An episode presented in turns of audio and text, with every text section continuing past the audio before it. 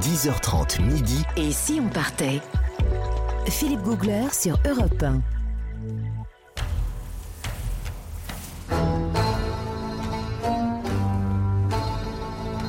Attention, là, on sent que ça ne rigole plus.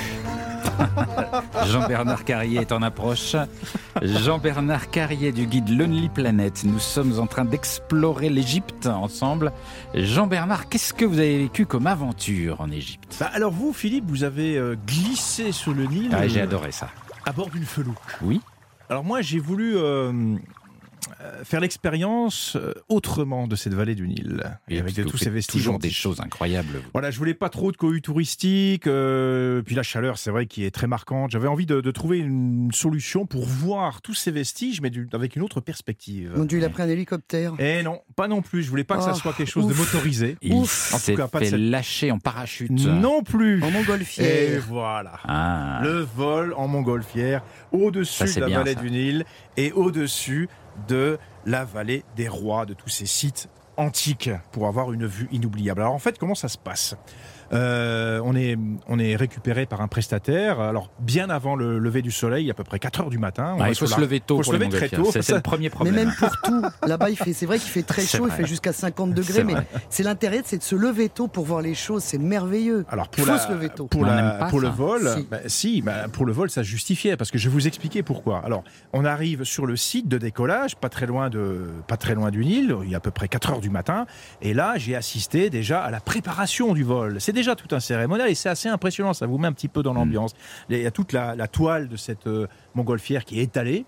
Et il y a d'abord des espèces de gros ventilateurs Ouais. qui soufflent de l'air euh, à température ambiante pour la faire déjà un peu se gonfler. Et ensuite, ça y est, les brûleurs entrent en action pour la faire se lever. Donc euh, ensuite, on- je suis rentré dans la nacelle. Il faut se mettre un petit peu en boule pour le décollage. C'est une procédure de sécurité. Et là, ça y est, c'est parti. Ça décolle. Alors il y a, y petit pincement au cœur quand même. Ça y est, on quitte, euh, on quitte le plancher des vaches. Et qu'est-ce qu'on va voir? On est encore dans les lueurs de l'aube. Là, le soleil s'est pas encore Mm. levé. On décolle quelques dizaines de mètres. Et là, ça y est, un paysage absolument sublime. Et là, bam, les premiers rayons du soleil. Mais ça, c'est une expérience magique. Tout ça dans un silence. Un silence dingue, juste les bruits du brûleur quand même, de Ouais. temps en temps le brûleur pour faire, euh, pour que la, la montgolfière prenne de l'altitude. Alors on prend de l'altitude et on voit ces premiers rayons qui caressent cette vallée du Nil, qui caressent les monuments qui tapissent le fond de la vallée, les bords, de ce- les bords, les berges du Nil. Mais là, on est dans une ambiance autre, dans ce fameux silence, dans cet apaisement qu'on recherche, loin de toute la cohue touristique. Et puis, il n'y a pas simplement les, les, euh, les, les- les temples que l'on voit, il y a aussi tout l'environnement autour du Nil, la vie quotidienne Oui. des gens, effectivement, toutes ces grandes étendues de culture, ces champs qui sont cultivés par les, euh, les Égyptiens. Donc on découvre une Égypte à la fois euh, euh, rurale et en même temps le côté architecture, tous ces beaux monuments Ouais. avec une perspective absolument incroyable. Et puis surtout, là, ce que moi, ce que j'aime bien dans les montgolfières, c'est que ça suit le vent. Donc en fait, vous- vous il n'y a pas de vent dans la montgolfière. Parce que la sûr, il y a montgolfière pas de est vent. dans le vent. Donc, en fait, Elle on ne sait pas trop où on va d'ailleurs, le pilote. Alors, il y a quand même quelques astuces de pilotage que le pilote nous a expliquées, mais en fait, on ne sait pas très bien où on va. Ouais. Donc c'est génial parce que le, le paysage n'est jamais le même. Il n'y a pas d'itinéraire vraiment trop préétabli. On se laisse un petit peu porter par les vents, la direction des vents pour le cap. Il y a toujours une petite part d'aléatoire. Et puis le pilote joue aussi avec l'altitude. Donc le panorama, il est très changeant. Parfois, on va rester à une cinquantaine de mètres de hauteur. Et si vraiment euh, les circonstances s'y prêtent, le pilote nous a monté jusqu'à 300 mètres de hauteur. Là, vous avez vraiment une vue euh, somptueuse sur ce serpent qu'est le, le Nil et qui se fraye un passage à travers les campagnes. Mais ça, c'est quelque chose euh, de franchement euh, inoubliable.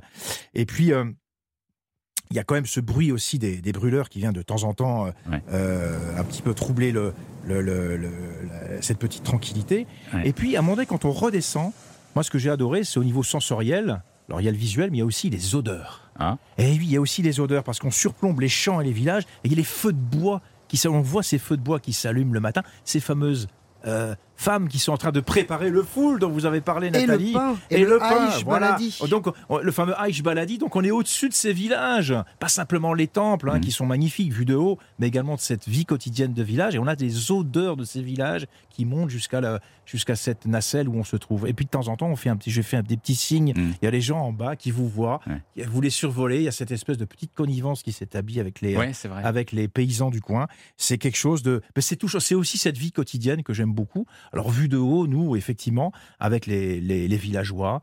Et c'est un moment assez riche. On revient ensuite le moment de l'atterrissage. Vous direz comment ça se passe. Là, c'est un petit peu plus sportif. On est un peu plus secoué. J'avoue que c'est un peu plus. euh, euh, voilà, c'est un peu plus intimidant. C'est-à-dire, qu'est-ce qui se passe? Ah bah là, il faut. euh, ça dure Bah, à peu il près. s'écrase comme une crotte. ça dure à peu près une heure quand même, hein, le, le survol. Mais comment Mais- se passe l'atterrissage? Alors, atterrissage, bah, c'est une- il joue- le, le pilote joue avec les brûleurs et euh, bah, à un moment donné, bah, la nacelle tombe sur le sol. Donc, Oui, mais ça elle fait- tombe doucement. elle tombe en principe doucement. En principe. En principe doucement, mais voilà, ça peut, on est quand même un peu plus secoué. On Et dirait on que a vous êtes passé, tombé euh, sur un mauvais pilote, non? Non, non, il était bien, ça se passait très. Alors, il faut choisir effectivement un, un bon prestataire, parce qu'il y a des pilotes qui sont bons. Il y a quand même eu quelques petits accidents quand même il y a en Ouais. 2013, donc euh, il faut choisir des pilotes euh, agréés et qui font ça dans les règles de l'art.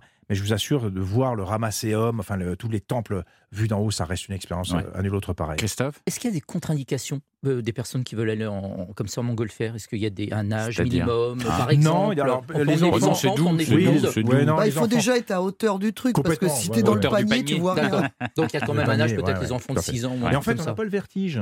C'est intéressant de le savoir parce qu'on ne touche pas le sol, justement. Donc, on n'a pas le vertige. Donc, les gens qui seraient sujets au vertige peuvent embarquer dans- et faire ce type d'aventure. Parce que c'est une aventure, voir la vallée du Nil d'en haut.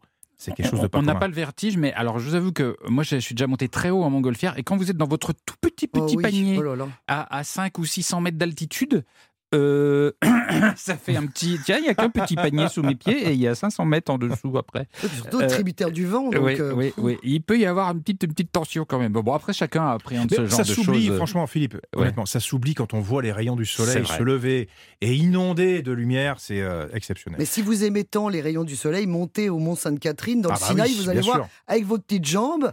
Qu'est-ce que c'est le Mont. Sainte-Catherine c'est extraordinaire, c'est une, une ascension. Au, alors vous aimez pas vous lever tôt, mais alors évidemment, il faut vous lever à 2 heures du matin, et là vous montez et vous avez toutes les petites grecques orthodoxes qui vous doublent avec des cannes tellement euh, elles ont la foi et elles ont la ferveur, et vous montez toute la nuit, toute la nuit, toute la nuit, et tout en haut, vous arrivez au moment où le soleil se lève. Ouais, et là, vous croyez en quelque chose, en quoi ce que vous voulez, mais vous croyez tellement c'est exceptionnel. Ça, c'est le côté mystique de l'Égypte, ah Philippe. ouais, ouais.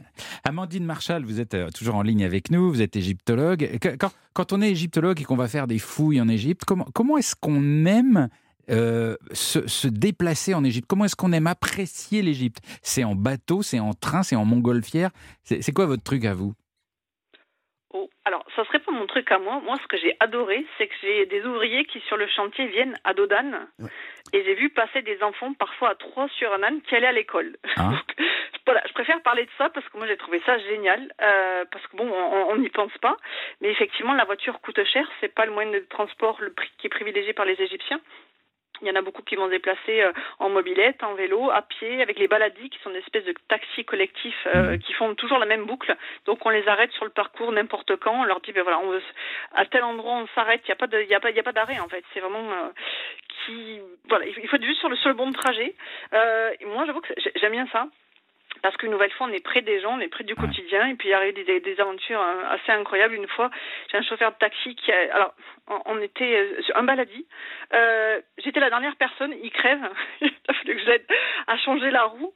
Il n'avait pas de cric. Du coup, on était obligé de mettre des espèces de briques qu'il avait en fait à l'arrière de la voiture. C'était folklore. Euh, voilà, c'était improbable et en même temps, moi, j'ai trouvé ça génial. J'ai gardé un très très bon souvenir du coup de cette aventure. Ouais. Et, euh, Mais je, je sens que vous aimez être proche des gens. C'est pas parce que vous, vous fouillez l'histoire où vous rencontrez finalement les choses que dans, que dans le rêve, que dans, que dans la- la- la- l'étude, la, mémoire, et, et et de manière livresque. Et en fait, vous adorez les gens en, en vrai. Ah oui, mais tout à fait. Bon, après, c'est vrai que quand ils sont morts depuis 3-4 000 ans, ils m'intéressent un peu plus. Mais bon, après, bon, pourquoi pas. hein, je- la, la porte est ouverte aux vivants aussi. Merci beaucoup, euh, Amandine, de nous avoir raconté euh, l'Égypte euh, à votre façon. Je rappelle que vous êtes à l'origine des hum, chaînes Tout en Tube et Nefertitube. Je vous souhaite bon vent et de belles aventures encore en Égypte. Au revoir. Merci beaucoup. Belle fin d'émission. Au revoir. Au revoir. Au revoir. Dans un tout petit instant, Christophe Mercier et ses bons conseils pour revenir de l'Égypte en bonne santé. À tout de suite sur Europe